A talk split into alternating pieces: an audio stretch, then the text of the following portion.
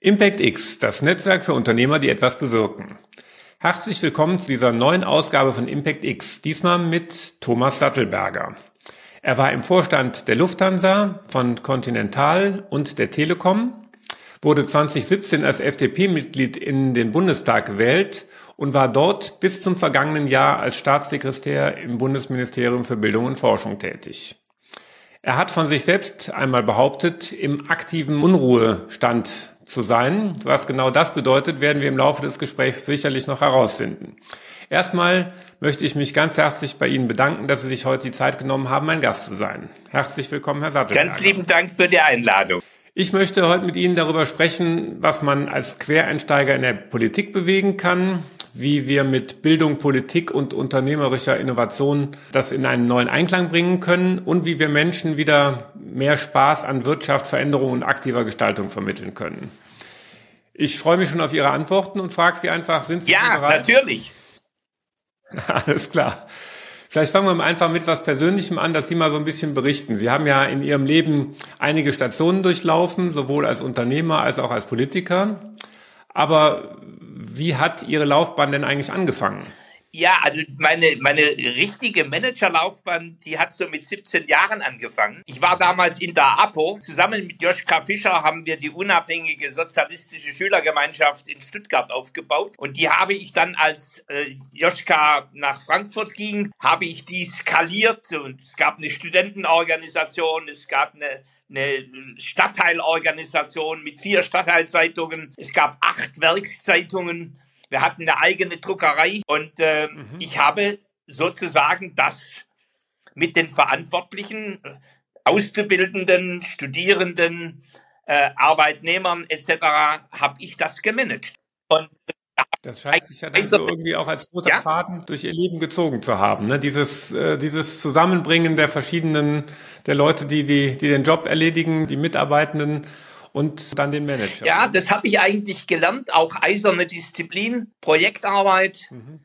äh, Durchhaltevermögen, sicherstellen, dass alle um 4 Uhr aufstehen und zum Flugpfad verteilen äh, da sind. Ähm, all das äh, gehörte mit, mit, mit dazu. Äh, und das hat mir übrigens, glaube ich, auch später, jetzt mal total ideologiebefreit, äh, wirklich geholfen äh, im, im Managen in meinen Führungsaufgaben. Und wenn wir dann ganz mal nach hinten über all die Themen, wo wir gleich sicherlich noch äh, hier mit, mit unternehmerischer Teil, äh, Tätigkeit weiter einsteigen, mal ganz weit nach vorne spulen, dann waren Sie, haben Sie sich das, ich sag mal, angetan, mit 62 nochmal eine Karriere in der Politik zu beginnen. Sicherlich ja auch nicht der Standard. Naja, eigentlich war es sogar mit, mit 66. Denn ich dachte schon, mit so ein paar Aufsichtsratsmandaten so ein paar Beiräten und äh, dem Vorsitz von vier, fünf zivilgesellschaftlichen Organisationen sei ich ausgelastet.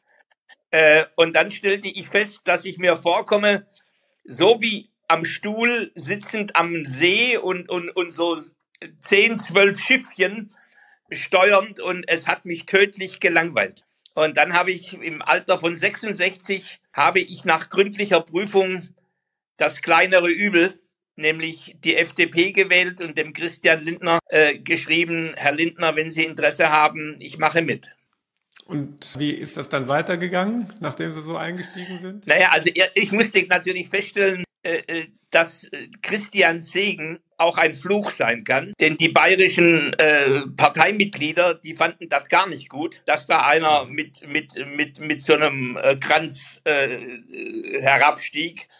Ähm, mein, mein Mann wurde gefragt, äh, warum ich mit denn in die Politik ginge. Ich würde doch anderen die Einkommensperspektiven wegnehmen.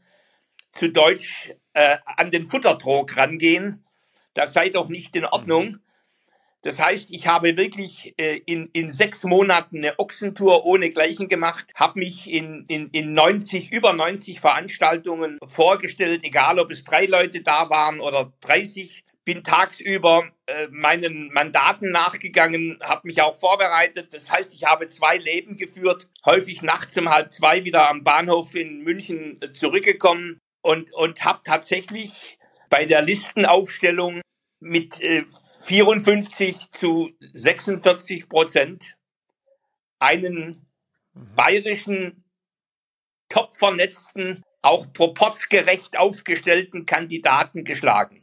Mhm. Ja, heute machen Sie aber keine Politik mehr. Wie ist es denn dann dazu gekommen? Naja, ich mache schon noch Politik. Ich, ich, ich schreibe ja eine von vielen Politikern gelesene Kolumne bei Table Media. Sebastian Toner, übrigens auch ein ganz tolles Format, was da Ja, also ist, ne?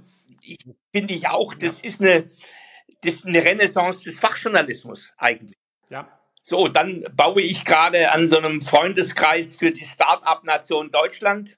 Da, da, da gibt es ja im Grunde drei Prototypen. Die Unternehmertum hier in München, der Hightech-Gründerfonds äh, und die Agentur für Sprunginnovationen. Äh, und und äh, da haben wir jetzt so eine Runde von, von 15 Leuten beieinander und werden uns relativ bald zum allerersten Mal treffen. Und es wird kein Beraterkreis sein, sondern ein Macherkreis. Mit dem Raphael habe ich ja hier in der Runde auch schon gesprochen, der auch der neue Fonds äh, der Bundesregierung hier, der Climate Fonds, steht auf der ja. auf der Liste, eine Elisabeth Schrei, mit der werde ich sicherlich auch noch sprechen. Genau, das sind ja, glaube ich, wichtige Themen, wie wir Industriepolitik letztlich gestalten, indem wir sie ganz vorne neu definieren und neu anfangen und eigentlich neue, neue Wurzeln legen, auf denen wir ein neues Fundament legen, wie wir denn die Wirtschaft da letztlich umweltgerecht neu aufbauen. Also die, ich würde gerne äh, das Thema umweltgerecht, sozialgerecht, umweltgerecht und wirtschaftsgerecht ich bin da so ein alter Anhänger dieses Themas der 3P, Planet, People, Profit. Ähm, ja, das, Deutschland wird nur noch was werden, wenn es gelingt, einen Deep Tech Mittelstand neu zu schaffen. Äh, denn mit einem sich langsam reformierenden alten Mittelstand wird es nicht ausreichen. Ich überlege gerade, das habe ich ja für ein bisschen später, Innovationsstandort Deutschland. Sollen wir da jetzt einfach mal schon ein bisschen hinspringen und da einfach weitermachen und die anderen Themen, die ich gerne noch mit Ihnen besprechen würde, sollen wir die ein bisschen weiter nach hinten schieben? Ja. Ja, also aber eigentlich, Sie sehen ja, ich, ich, bin, ich bin eigentlich von der Seitenlinie und als Zivilist, wie ich mich nenne, äh, noch sehr, sehr stark politisch tätig. Ich weiß auch, dass meine Stimme in Berlin nach wie vor gelesen wird. Mhm. Ähm, und ich, ich, ich, ich habe natürlich da ganz wichtige Themen äh, auf dem Schirm. Die ganze Frage IP-Transfer. Wie kriegt man die mhm. gierigen Institutionen dazu, in einer anderen Art und Weise äh, Gründer und Gründerinnen fair zu behandeln? Die, die ganze Frage der Professionalisierung des Technologietransfers, auch ja, ja, ich glaube, ich denke, das ist ja eins, nicht, nicht unbedingt Lieblingsthema, aber eins, was Ihnen wichtig ist, wie kann auch bei äh, so einem Laden wie Fraunhofer aktiver IP-Transfer stattfinden und nicht eigentlich, ja, obwohl die Organisation genau dafür da ist, immer individuell verhandelte Einzelverträge, wo sich jeder Gründer wieder was Neues einfallen lassen muss und neue Argumente vorbringen muss und darf, um überhaupt äh, sein Unternehmen auf den Weg zu bringen. Ne? Das ist ja eigentlich unsäglich. Es, es ist unsäglich und ich freue mich, dass ich mithelfen konnte, äh, den alten Fraunhofer-Präsidenten jetzt äh, vollends zum schnellen und raschen Rückzug zu bringen. Und äh, meine nächste Kolumne handelt übrigens über sieben Handlungsschritte der Reform von Fraunhofer.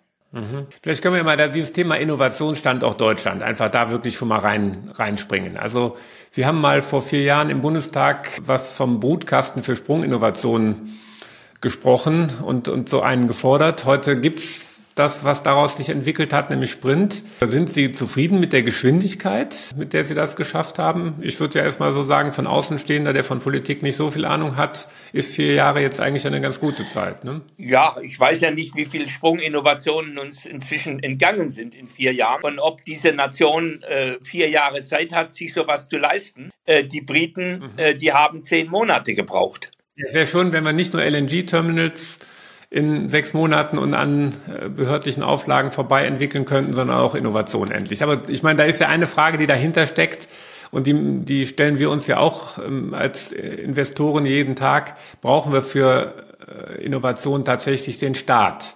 So, wir mit unserem Vehikel haben klar gesagt, wir machen es für uns alleine, unseren kleinen Beitrag. Ähm, aber klar, es gibt an der einen oder anderen Stelle, da kommt man ja schon irgendwie dran vorbei, dass man sagt, man muss irgendwie den Staat mit all seinen Organisationen doch einbinden und es ist sinnvoll, dass der Staat mit bestimmten ja dann Organisationsformen auch mitmacht. Ja, das sind ja, das sind ja zwei, zwei Aspekte. Das eine ist der Einbindungsprozess als Akteur und das andere ist die Frage, kann der Staat Unternehmer sein? Äh, und äh, die Thesen von Matsukato, mit der ich auch auf dem Panel saß vor drei, vier Jahren, die halte ich für grottenfalsch. Sie wusste damals nicht einmal, dass die deutschen Civil Servants beamtete, lebenslang dienende Menschen sind und nicht wie in den USA bei jeder, bei jedem Regierungswechsel die, die wichtigsten Tausenden wechseln können müssen. Ähm, das wusste sie gar nicht. Ähm, also ich, ich, ich glaube nicht an den Staat als Unternehmer. Ich glaube allerdings daran, dass der Staat in einem Zeitpunkt, wo eine kritische Masse an Investoren auch noch nicht an etwas glaubt, eine ganz wichtige Rolle spielt im, Vorwer im vorwettbewerblichen Forschungsfeld. Das Thema äh, Fusionsreaktoren ist jetzt vielleicht in den USA schon längst im, im, im marktlichen Felde angelangt und die Investoren haben schon Milliarden investiert. In Deutschland ist, ist das Thema äh, äh Kernfusion sozusagen äh, noch beim europäischen Projekt ITER aufgehängt. Äh, und da fließen die Gelder rein. Äh, und, und man ist im Grunde die armen kleinen Marvel Fusions äh, und, und das Darmstädter Startup äh, It's Energy, äh, die, die darben eigentlich vor sich hin und müssen ihren Exit hoffentlich nicht in den USA machen. Ja, also wir haben ja in Marvel selber investiert und zwar ganz klar aus einer Logik heraus, äh, dass wir gesagt haben, dass sowas müssen wir in Deutschland unterstützen, gar nicht, weil wir uns unbedingt einen wirklichen, nur einen Return in, in einer kurzen Zeit, ich glaube, das ist vollkommen utopisch, dass man sich den er, erhoffen kann, aber wir müssen auch in solche Projekte äh, irgendwie investieren und eigentlich Vorreiterrolle sein. Ich glaube, das ist ja die spannende Frage beim Thema Staat. Also der Staat ist ja zumindest als, wirklich als Staat selber, nicht in Form seiner Politik, eigentlich noch nicht unbedingt komplett in der Aufmerksamkeitswelt angekommen. Ansonsten haben wir Politik unterliegt inzwischen im Diktat der Aufmerksamkeit. Die freie Presse rühmt sich, frei zu sein, aber hat sich ja auch längst unter dieses Diktat der Aufmerksamkeit des, des nächsten Klicks äh, bewegt. Und so ist ja so ein bisschen die Frage, braucht man nicht irgendeine ruhige Hand im Hintergrund, ne, in abstrakter Form den Staat, der genau äh, mit, mit etwas längerem Atem Dinge sortiert und, und äh, investiert. Aber es ist sehr schwer, sowas zu also, organisieren. Also, wenn Sie jetzt einen kompetenten Staat rufen und nachfragen, äh, ja, gerne. Das, was ich erlebt habe, ist eigentlich nicht sehr viel Kompetenz. Äh, ich habe da schon äh, 2018, 19 im Bundestag erlebt. Da kannte noch kein einziger Abgeordneter, mit Ausnahme von vielleicht einer Handvoll, den Begriff künstliche Intelligenz. Und dann hat man sich über Berater früh morgens um acht aufgeschlaut, hat sich ein paar Folien reingeschlungen und plötzlich war man dann der Experte auf dem Gebiet der künstlichen Intelligenz. Was rausgekommen ist, ist eine KI-Strategie, die noch heute nicht diesen Namen Strategie verdient. Die hat äh, die, mhm. Michael Porter äh, hat keiner äh, in den Ministerien, äh, geschweige denn in den Plenarsälen gelesen. Da, da, da gibt es, da gibt es keine SWOT-Analyse, da gibt es keine Key-Performance-Indikatoren, da gibt es keine Frage, bei welchen Technologien müssen wir in der Spitzengruppe drin sein, wo müssen wir eine Aufholjagd machen, wo können wir nur in Technologiepartnerschaften überleben und wo sind wir nun mal vielleicht verlängerte Werkbank. Also all diese mhm. strategische Fokussierung und Betrachtung ist ja überhaupt nicht da. Also Staat gerne, wenn er denn dann auch kompetent wäre. Wenn er eigentlich ja vernünftig wirtschaften will, und ich glaube, das haben, das habe ich ja jetzt mit den Begriffen, die Sie so genannt haben, das ist ja dann schon ein, eine klare Ähnlichkeit zu, zu dem Gedanken, mit dem ich persönlich ja auch gerne unterwegs bin, Impact Investing, Impact Unternehmertum, nämlich ja eigentlich das, das Thema Umwelt, Soziales in den ja. Kreis der Wirtschaft im positiven Sinne reinziehen, nämlich es mit einem 360-Grad-View ähm, eben mit, mit erledigen, aber dann natürlich mit den eigentlich ja ganz klar wissenschaftlich erprobten Methoden wie KPIs, ja. wie Führen mit Zahlen und, und all der Methodik, die wir uns da erschlossen haben und warum ja nun gerade Wirtschaft ein so effizienter Ressourcenallokator letztlich ist. Und äh, okay, das heißt also, wenn mehr Staat, dann sagen Sie eigentlich, äh, lege ich Ihnen jetzt mal so ein bisschen in den Mund, äh, dann eigentlich ja, äh, wenn der Staat sich an die wirtschaftlichen Regeln hält und, und an der einen oder anderen Form auch wirtschaftlich, eben langfristig wirtschaftlich, aber doch irgendwie wirtschaftlich agiert, nämlich uns als Land irgendwo hinführen will, eine Strategie hat, ja. äh, die runtergebrochen ist und die man dann aktiv verfolgt und nicht mit jeder Wahl wieder vielleicht auch in Frage. Ja, das erinnert mich ähm, äh, als ich noch Oppositionsabgeordneter war und, und, nach Output und Impact von Forschung gefragt habe, äh, da sagte mir mein Vorgänger, Staatssekretär, Herr Sattelberger, Sie müssen endlich Ihre managerielle Brille absetzen. Und nee. haben Sie das gemacht? nee, aber das, das ist die Denkhaltung. Das ist die Denkhaltung mhm. ganz vieler Menschen in der, in der Exekutive und auch auch in der Spitze der, der Exekutive, dass eigentlich eine Wirtschaftsscheu, eine Wirtschaftsfremdheit da ist. Das sieht man ja dann bis runter in die Haushaltspolitik. Und solchen Menschen würde ich gerne das Thema Innovation nicht anvertrauen. Okay, das heißt aber ja eigentlich, dass Sie genau noch immer durch Ihre Politikbrille drauf gucken. Ich äh, mühe mich mit dem, mit dem Aspekt Impact, Unternehmertum eigentlich davon ab, dass wir ja Gesellschaft wieder mehr Wirtschaftlichkeit äh, sich zutraut, dass wir eben Gaspreisbremse ja. und all die ganzen Entmündigungslogiken, dass wir den Leuten eigentlich ja wieder Mut machen und Sie sagen, das müssen wir eigentlich auch in der Politik tun. Also ich würde, ich würde meine große Erkenntnis bei meinem Abschied aus der Berliner Politik war eigentlich, der Staat wird nicht, wird's nicht richten. Wenn, dann Zivilgesellschaft im Verbund mit der Wirtschaft. Wird es denn der deutsche Mittelstand noch richten? Oder was hat der noch für eine Chance? Das, wo wir uns jahrelang ja nicht nur darauf aufgeruht, sondern darauf gebaut haben, dass wir eben genau Familienunternehmen, Unternehmer haben, die mit langem Atem äh, Dinge über, über nicht nur ihre eigene Generation, sondern über mehrere Generationen verfolgen. Ist das ein adäquates Konzept, um Zukunftsfähigkeit herzustellen? Also zuallererst muss man ja feststellen, dass die Hidden Champions immer älter werden und keine neuen nachwachsen. Mhm. Großteil äh, dieser Hidden Champions ist vor 50, 60 Jahren gegründet worden. Und damit ist der volkswirtschaftliche Lebenszyklus von Geburt eines Startups, Skalierung zum Mittelstand, Skalierung zum Hit Spezialisierung und Skalierung zum Hidden Champion, vielleicht sogar zum Milliardenkonzern ähm, wie, wie BioNTech, ist der gestört. Also die Fakten, äh, also das Konzept trägt, aber die Fakten widersprechen ihm.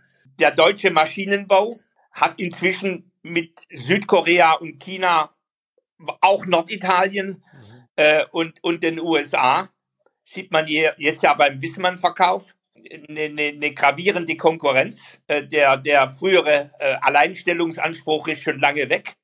Die Automobilzulieferer stehen zum Teil mit dem Rücken an der Wand. Biotechnologie haben wir noch unter Trittin und Joschka Fischer aus dem Land getrieben. Man muss sich erinnern, dass, dass wir eine Insulinproduktion verboten haben in Darmstadt. Das Thema Raumfahrt, New Space, das haben die Daimler-Manager den Franzosen sozusagen überliefert. Auf dem Silbertablett ja. präsentiert. So, also ja. wir haben im Grunde die, die, die, der alte Mittelstand steht ja, durchgeschüttelt ein Stück da, verjüngt sich wenig und der neue Mittelstand wächst nicht nach, beziehungsweise wird von uns nicht gewollt. Also wo ich ein neues Geschäftsmodell Deutschlands sehe, ist tatsächlich neben der Transformation, der digitalen Transformation äh, uns, unserer Maschinenwelt. Mhm. Genau, wir haben noch, wir haben eigentlich noch eine Rolle im Maschinenbau, wir liefern noch eine ganze Menge Maschinen. Wenn uns, wenn es uns da gelingen würde, wirklich jetzt den Digitalisierungsschritt, digitaler Zwilling, KI, da alles mit draufzusetzen ja. auf die Hardware, wenn wir neue Modelle zwischen Hardware und Software etablieren würden, vertikal integriert, das könnte noch eine Zukunft sein, aber muss man eben auch genau sagen, die, die Unternehmen, die dann eben 30, 40, 50 Jahre, 60 Jahre unterwegs sind, die haben es da in Richtung Bestandsinnovation auch nee. nicht ganz einfach. Und also, jüngste Bitkom-Studie, nur zwei Prozent der mittelständischen Firmen nutzen wirklich KI für neue Produkte und Smart Services. So, also da ist ein richtiges Problem da bei, bei, der, bei der Weg hin zur cyberphysischen Systemen und die und auf, dieses, auf diesen renovierten Mittelstand müsste ein Deep Tech Mittelstand 2.0 kommen. Ich sage immer wieder mit vier Beinen, künstliche Intelligenz und IoT, Biotech, Climate Tech und New Space. So, das jetzt habe ich wahrscheinlich die Hälfte vergessen, aber der Einfachheit halber, das sind diese vier Pfeiler, auf denen dieser Deep Tech äh, 2.0 Mittelstand entstehen muss.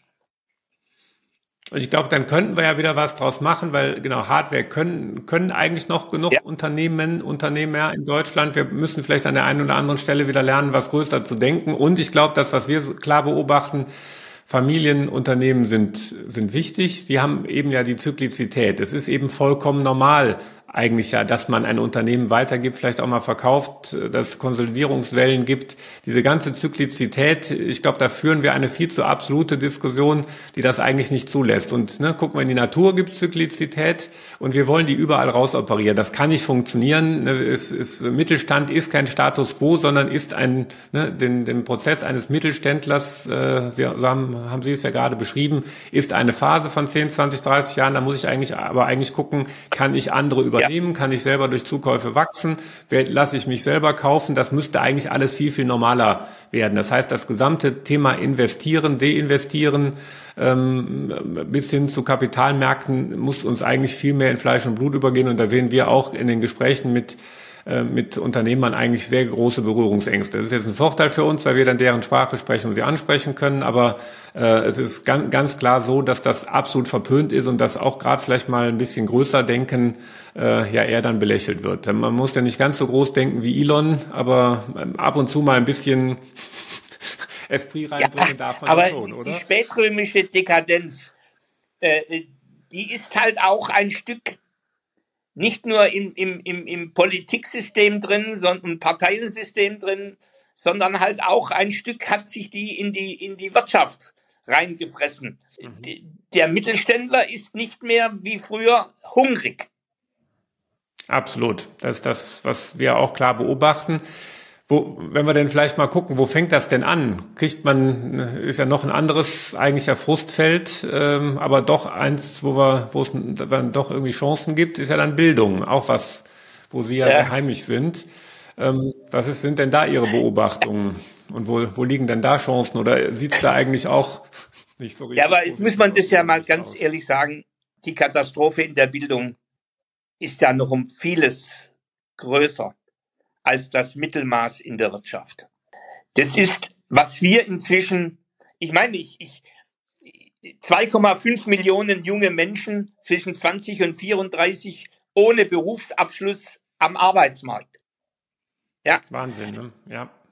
200.000 äh, junge Menschen ohne Schulabschluss, beziehungsweise in der vierten Klasse 25 Prozent die, die im Grunde Analphabeten sind, die nicht schreiben können, die nicht lesen können.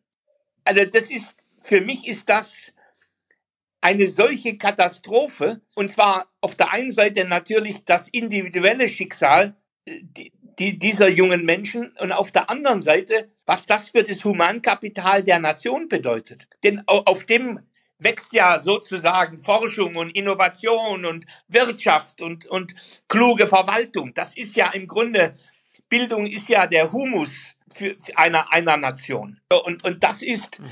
äh, das ist für mich wirklich erschreckend. Und das Schlimme ist, es gibt eigentlich ganz wenig Lösungswege. Und diese Lösungswege sind ganz selten auf der politischen Agenda. Da spricht man zwar über die Aufhebung des Kooperationsverbotes, das macht aber die Schulwelt um kein Pfennig besser, sondern bringt nur das Geld leichter rüber.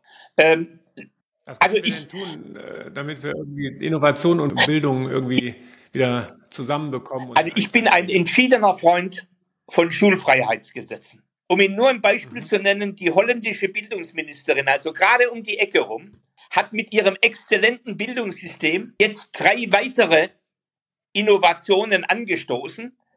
Sie hat nämlich mhm. drei Regierungsbezirken Autonomie gegeben, Schule, Pflege und frühkindliche Bildung neu zu designen. Das heißt, ja. die Menschen in dieser Region, die Lehrer, die Schüler, die Pfleger, die, die, die, die Kita-Betreuer, äh, die, die Kommunen designen jetzt Schule neu. Da, also kein, äh, ich, das wusste ich nicht. Äh, wie, wie funktioniert das denn? Weil ich sag mal, wenn man ja hier mit Politikern spricht, mit Bürgermeistern spricht, dann kriegt man ja regelmäßig die Antwort, das geht aus EU-Logik nicht und so weiter. Wenn Sie jetzt sagen, die Holländer machen das, die sitzen ja, glaube ich, auch ja, ja e natürlich. EU. Und, und, äh. und das, das, das Verblüffende ist, die sind Avantgarde in der Bildung. Und die Avantgarde sagt, wir müssen uns experimentieren, um schon die nächste Phase einzuleiten. So, also ich, ich sage immer, das sind für mich so wie die Sonderwirtschaftszonen um die Universitäten Cambridge und Oxford herum, sind das für mich die Sonderbildungszonen äh, um, um Regionen, mhm. äh, äh, für Regionen, die, die wirklich weiter experimentieren wollen. So, und was ich damit eigentlich sage ist, diese Schulfreiheitsgesetze geben den Schulen die Autonomie über Lehrerpersonal, über Budget, über Fächer. Sie, sie haben dann natürlich einen Zentralabschluss und hoffentlich zwei Stichproben, damit man nicht am Schluss erst eine Beerdigungskerze äh, oder eine Lobeshymne äh, äh, äh, hat. Ähm, und und äh, da muss ja sozusagen diese Qualitätssicherung, dieser Mindeststandard muss da sein. Aber ansonsten, wie er erreicht wird, liegt in der Freiheit der Institution. Und das ist also Sonderwirtschaftszonen, äh, Sonderbildungszonen halte ich für einen, einen Schritt in die richtige Richtung. Experimentieren, äh, um dann zu sagen, dann kann man skalieren. Äh, ich bin auch ein überzeugter Freund davon, private Schulträger fair zu behandeln, gleiche Vergütung pro Schüler, wenn diese Schulen kein Schulgeld verlangen. Das führt dann dazu, mhm. dass wirklich im Augenblick haben wir ja ungefähr 12 Prozent aller Schulen sind private Schulen. Wenn das mal das Doppelte wäre, wäre die kritische Masse da, um wirklich den Wettbewerb im Schulsystem, und der ist ja ein regionaler Wettbewerb, um, um den wirklich äh, zu, zu entzünden. Äh, deswegen, äh, das wäre für mich die zweite kantige Intervention, die ich tätigen täte. Äh, und die mildeste Intervention, da baue ich auch gerade eine gemeinnützige GmbH, sind 10.000 Megagaragen an 10.000 deutschen Schulen. Also sozusagen das Modell der Innovation Labs von Firmen übertragen auf Schulen, dritte Orte, an denen andere, eine andere Experimentierkultur äh, und, äh, ne, und auch eine, ja, eine Macherkultur herrscht.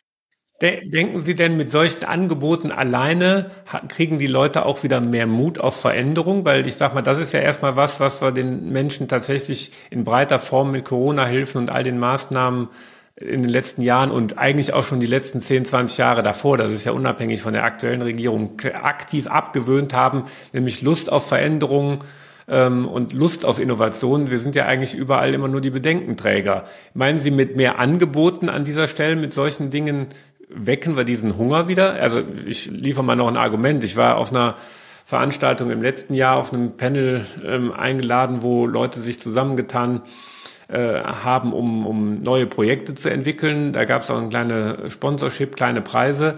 So, und von den zwölf Projekten waren, ne, die Leute haben angefangen, sich am Donnerstag zu unterhalten. Am Freitagabend waren zwölf, hatten sich zwölf Teams gebildet und alle hatten als Idee irgendwelche Projekte, wo sie Geld vom Staat bekommen und keine Wirtschaftskonzepte, wo sie irgendwie mit, dem, mit der Sache überhaupt Geld verdienen. Und das hat mich wirklich so erschüttert und mir klar gemacht, dass in einer ganz breiten Form einfach Unternehmertum in einfachster Form, nämlich etwas selber wagen, ja überhaupt nicht mehr vorkommt. Herr Frist, jetzt sage ich was ganz Hartes.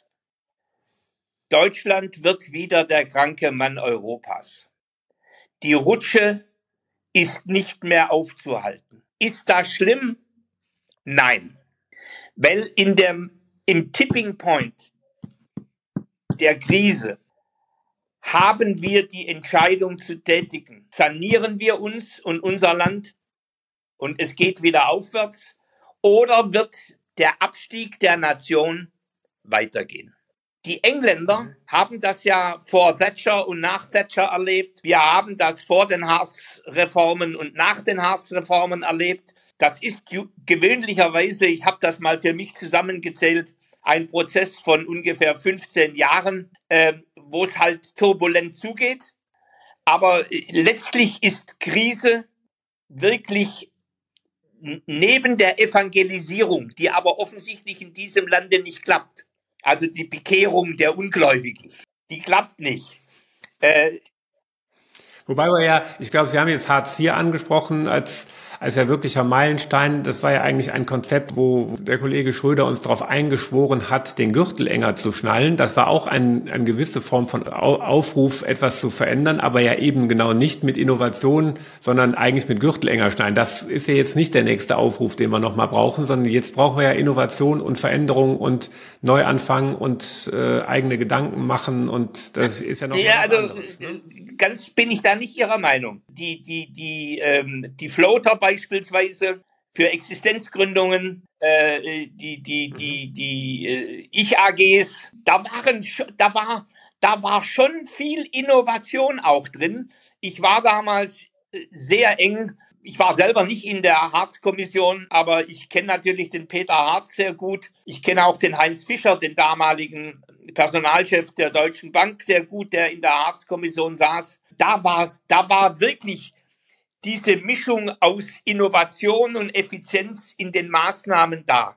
Dass die Politik am Schluss kurzatmig nur die Effizienz genommen hat und die Floater beispielsweise dann total hat laufen lassen und, und, und ist ein, steht auf einem anderen äh, Bierdeckel. Aber äh, die, die, die Hartz-IV-Reform selber hat für mich im Grunde sowohl im Nenner wie im Zähler des Bruches wirklich äh, äh, äh, wichtige Impulse, äh, Impulse gesetzt. Aber damals, damals war ja auch, ich sag mal, die Harz, Harz war ja für die Effizienzkrise des Landes eine Lösung.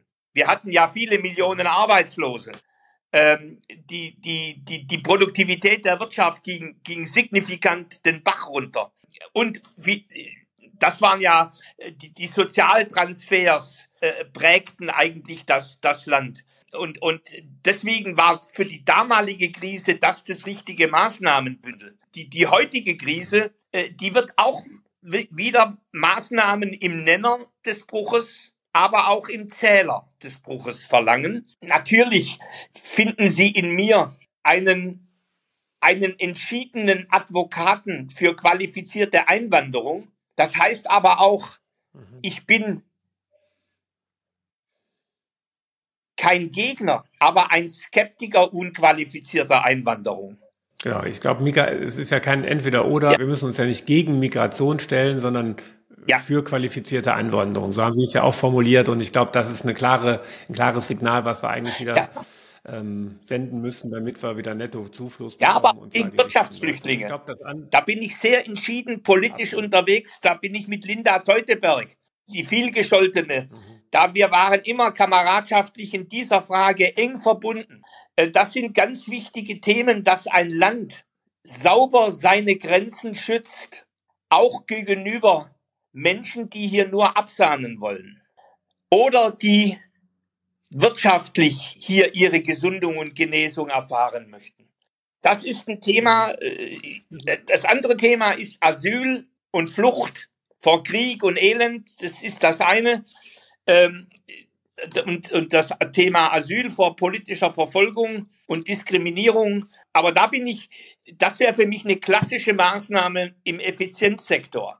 Äh, und im, im, mhm. im, im Wachstumssektor, im Zähler des Bruches, was ja für mich sehr interessant war, dass die Engländer in Analogie zu den holländischen Sonderbildungszonen schon sehr früh Enterprise Zones gemacht haben und seit 2012 um die besten Universitäten herum University Enterprise Zones.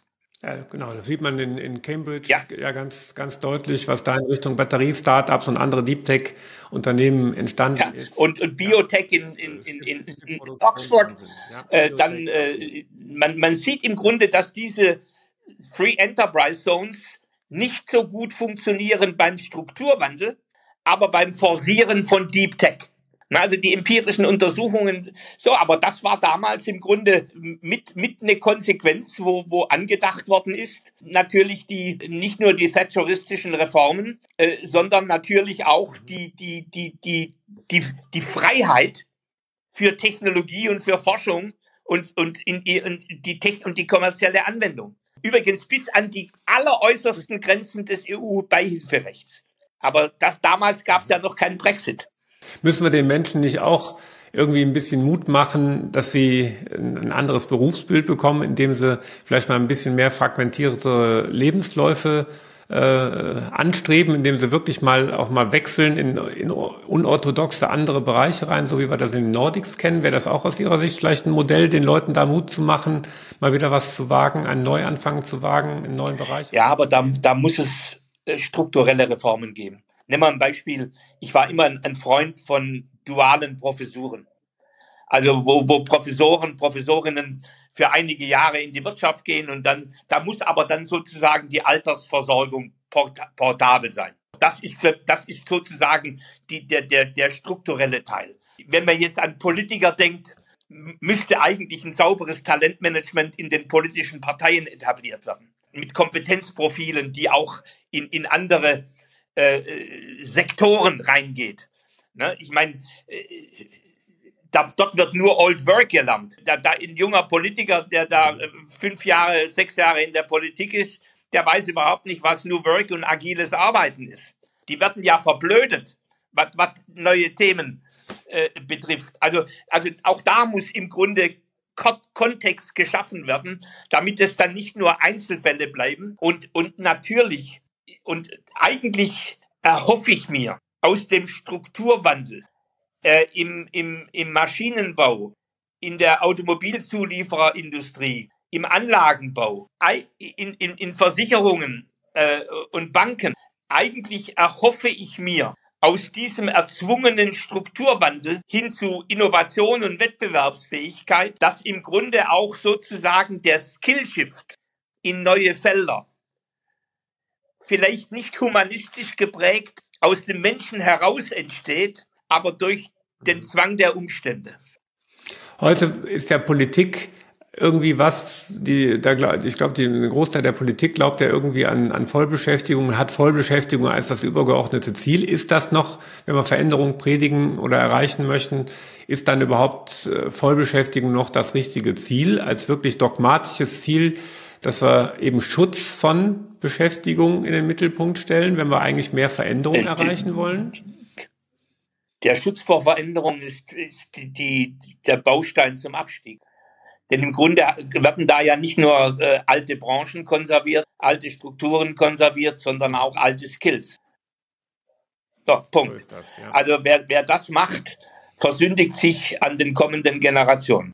Das ist, glaube ich, eine erfrischend äh, andere Sichtweise, als wir das regelmäßig aus dem Politikbereich hören. Ja. Aber für mich jetzt nicht wirklich. Ja, aber schauen Sie, dann, ja, jetzt reden wir wirklich über Menschen, die finanziell und geistig unabhängig in die Politik gehen. Ich meine, ich bin im zarten Alter von 67 rein und im zarten Alter äh, von 73 raus. Und ich hätte, wenn mir nicht böse mitgespielt worden wäre, wo ich aus Achtung vor mir selber dann den Hut niedergelegt habe. Ich hätte mir noch zehn Jahre zugetraut. Wo konnten Sie denn, wo konnten Sie denn letztlich mehr bewegen? Und äh, in der Politik oder im Unternehmertum? Wie würden, was würden Sie denn Leuten, Unternehmern oder Politikern mit auf den Weg geben, wo sie sich in Zukunft vor allen Dingen engagieren? Jetzt gebe ich Ihnen eine zweigespaltene Antwort. Also ich habe ja die Privatisierung der Lufthansa mitgestalten dürfen. Äh, ich, ich, ich habe die Globalisierung der Conti und, und die Sanierung der Telekom. Das waren ja Mega-Vorhaben über Jahre hinweg. In, in, in der Schnelligkeit und in der Intensität. Sicherlich in den Betriebswirtschaften. Aber eigentlich muss die Logik heißen, wer es in den Betriebswirtschaften gut gelernt hat, kann es gern übersetzen auf das Makrosystem, Gesellschaft und Politik. So müsste eigentlich die wenn man in Komplexitätssprüngen denkt, dann wäre das sozusagen die, die Botschaft. Wenn du es da geschafft hast, dann trau es dir doch zu, in die Politik zu gehen. So, das heißt natürlich, über wen rede ich da? Über Gründerinnen und Gründer und Investorinnen und Investoren und, und die, die, die im Grunde vielleicht Mitte 40 sagen, ja, Neuanfang in der, Politik. Dann rede ich über die, mhm. die, die, die, die, die, die über 60-jährigen Topmanagerinnen und Topmanager, äh, äh, die, die im Grunde und Unternehmerinnen und Unternehmer, äh, die, die eigentlich in die Politik gehen können. Dann rede ich über Firmen, die ihre Managerinnen und Manager animieren, zu sagen, geh doch mal in die Politik, du kannst reingehen, äh, ich, ich, mich, ich will keinen Parteibuchkandidaten haben, aber du, du, du, du kriegst von mir eine Rückkehroption. Mhm. Da, das sind die Wege. Äh, denn, denn das ist die gleiche Logik wie, wie bei den äh, Menschen im öffentlichen Dienst, die in die Politik gehen. Wenn es da zu Ende ist, dann gehen sie wieder in den öffentlichen ja. Dienst. Also da muss man sich gar nicht schämen, äh, wenn man solche Gedanken ausspricht. Aber wir müssen, wir müssen das Politiksystem erneuern. Weil, und das ist meine, schon meine tiefe Überzeugung. Natürlich sind wir alle angefressen von der spätrömischen Dekadenz. Aber die Politik fühlt sich gefeit gegen jede Art der Transformation. Und das eine Insel der Seligen gibt es nicht sondern wir, wir müssen, und das ist mir so sonnenklar, um Freiheit zu geben in der Bildung, in der Wirtschaft, muss man Bürokratie zertrümmern. Und das geht übrigens nicht durch Verwaltungsreformen. Wie sollen die Frösche im Teich sich selber reformieren? Ja. Sondern im Grunde braucht es neue Modelle im Politiksystem ich, ich sag mal, über das Talentmanagement in politischen Parteien habe ich schon gesprochen. Über Open Spaces und Bürgerparlamente im parlamentarischen Bereich auch. Und jetzt brauchen wir für die Exekutive, brauchen wir eine komplette Verschlankung und Aufteilung. Also nehmen wir mal mein altes Gebiet Forschung, Transfer. Ich bin ein entschiedener Freund von fregattenhaften Agenturmodellen, die nicht mehr Förderprogramme ausschreiben und in den Hintern schieben, sondern im Grunde die, die, die Betroffenen beteiligen an, an der Frage, was sind meine Probleme und wie, wie, wie, wie kann die Hochschule vor Ort helfen, diese Probleme zu lösen? Wie kann die Wirtschaft, wie kann ein Innovationsökosystem oder ein rudimentär wachsendes Innovationsökosystem Schritt für Schritt Ostwestfalen-Lippe schaffen. Um mal, um mal so ein Beispiel zu nennen, äh, eines Spitzenclusters, das übrigens jetzt einer weiteren Reform bedürfte. Das, mhm. das ist, das sind die Wege der Zukunft. Und das heißt im Grunde loslassen. So, jetzt kann man fragen, was machen wir mit, mit all den Beamten?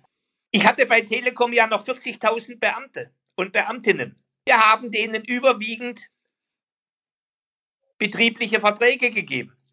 Mhm. Mit Anreizmechanismen, die vergleichbar waren. Und das Interessante ja. war, die Menschen sind ja nicht tump, sondern die Strukturen sind die Gefängnisse, die sie tump machen.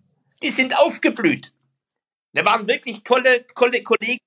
Genau, wir, wir zerren ja dann bei solchen Berichten wieder die Ausnahmen davor, aber im, im Wesentlichen bin ich ja. davon überzeugt, genau, da waren da waren wir in unserem, in unserer Vorabstimmung schon mal so ein bisschen gelandet, dass eigentlich ja die Organisationen, in denen wir uns bewegen, letztlich die Regeln schaffen und uns den Rahmen geben. Und also müssen wir auch da. So ist es. Und, und das ist auf jeden Fall. Äh, und, und das ist, das, das hat mal nichts mit schlankem Staat zu tun, sondern das hat mal wirklich zu tun mit, mit agilen Strukturen, die kompetenten Menschen wieder Luft zum Atmen geben. So, und, und schlanker wird, wird, wird es dann sozusagen wenn der Transfer in andere Sektoren gut gelingt. Aber dazu braucht es, ja, wie sage ich, wie sage ich Dazu braucht es Gorbatschows oder Schröders. Ja.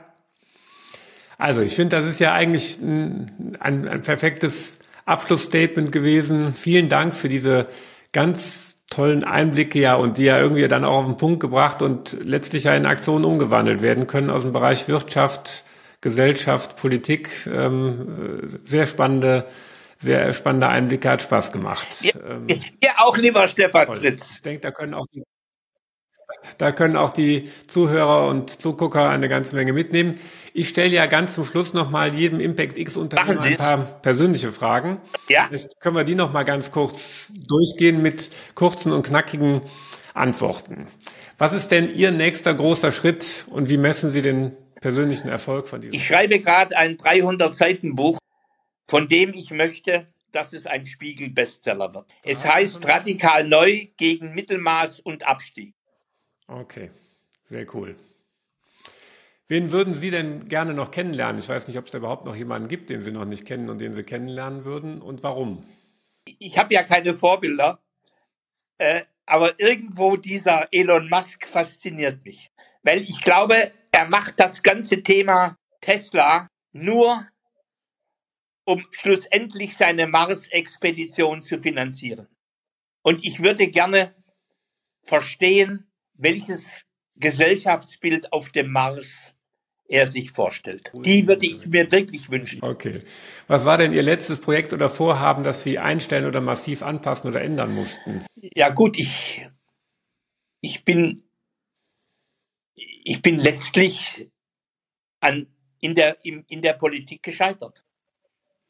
Ähm, das, ich meine, ich könnte jetzt viel erzählen, was alles dazu beigetragen hat, hat dass, dass mir die, die Haushalter äh, die, die, die, die Gelder für zwei Leuchtturmprojekte äh, gekappt haben. Aber am Schluss, ja, ich sag's mal liebevoll, ich habe die Niedertracht einiger Politiker nicht durchdrungen. Daran bin ich gescheitert. Was haben Sie denn aus Ihrem letzten großen Fehler gelernt? Ich habe mal ein, das Stammwerk Hannover Stöcken von Conti geschlossen aus rein betriebswirtschaftlicher Logik heraus und habe die soziale und moralische Dimension komplett unterschätzt. Und ähm, mhm. geht mir übrigens bis heute nach. Ähm, das ist, was ich da gelernt habe. Also ich, ich drücke es jetzt dann so aus mit Zähler und Nenner und, und Wachstum und Effizienz, äh, dass man nie nur das eine denken darf. Nie nur die Betriebswirtschaft. Ja. Alleine. Das ist Ökonomismus. Wäre jetzt ja auch wieder was zum Einsteigen. Ich sage deswegen, ich kommentiere es deswegen ja. nicht. Wir waren ja in der Phase, in der Ausleitungsphase mit den kurzen, knackigen Sachen. Aber ich glaube, allein das ist ja wieder was, wo man ja. ganz schön tief reinspringen könnte, ja. Mit welchem Unternehmer sollte ich denn aus Ihrer Sicht als nächstes hier bei Impact X mal sprechen und warum? Mit Max Fissmann.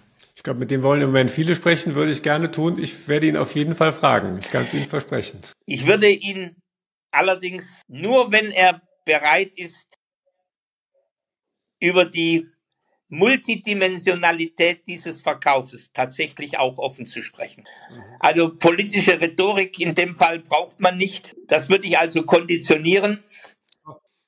Vielleicht können wir ja mal zusammen fragen. Ja, was, was natürlich auch interessant ist. Lassen wir uns das mal tun mit Stadler und Audi oder mit dies. Mhm. Was Sie gelernt haben. Ja, ich lasse das genauso stehen. Punkt. Danke. Und damit sind wir am Ende der heutigen Folge von Impact X. Ich habe mal wieder eine Menge gelernt und ja. ich glaube, dass es uns beiden Spaß gemacht hat. Das, hat. das hat man gemerkt und gesehen. Und ich habe gelernt, dass man als Quereinsteiger in der Politik dann doch irgendwie eine Menge bewegen kann und wie man das angehen kann, wie wir mit Bildung, Politik und unternehmerischer Innovation wieder was bewegen können. Ich ja. glaube, das ist unsere beide Überzeugung, äh, dass wir an all die ganzen Themen ran müssen. Und ich glaube, ähm, nicht, nicht unbedingt wie, aber dass wir den Menschen wieder Spaß an, an Wirtschaft, Veränderung und aktiver Gestaltung vermitteln müssen, ähm, dass das einfach das ist, wo wir dran kranken und dass das das positive Teil von dem halbvollen und dem halb, halb leeren Glas zu dem zu Ihrem Thema Dekadenz und unserem Status ist. Ne? Danke, Herr Sattelberger, für das spannende Gespräch und die Einblicke in Ihr politisches und unternehmerisches Handeln. Bleibt mir noch zu sagen, dass ich und mein Team offen sind für Feedback und Anregungen. Wir freuen uns über Mails an impactx.stefanfritz.de oder Kommentare direkt unter dem Video. Weitere Interviews mit ImpactX-Unternehmern gibt es auf dem YouTube-Kanal ImpactX, auf den üblichen Podcast-Kanälen und auf meinem Blog stefanfritz.de. Ich bin gespannt auf eure Rückmeldungen und Dankeschön, lieber Herr Fritz.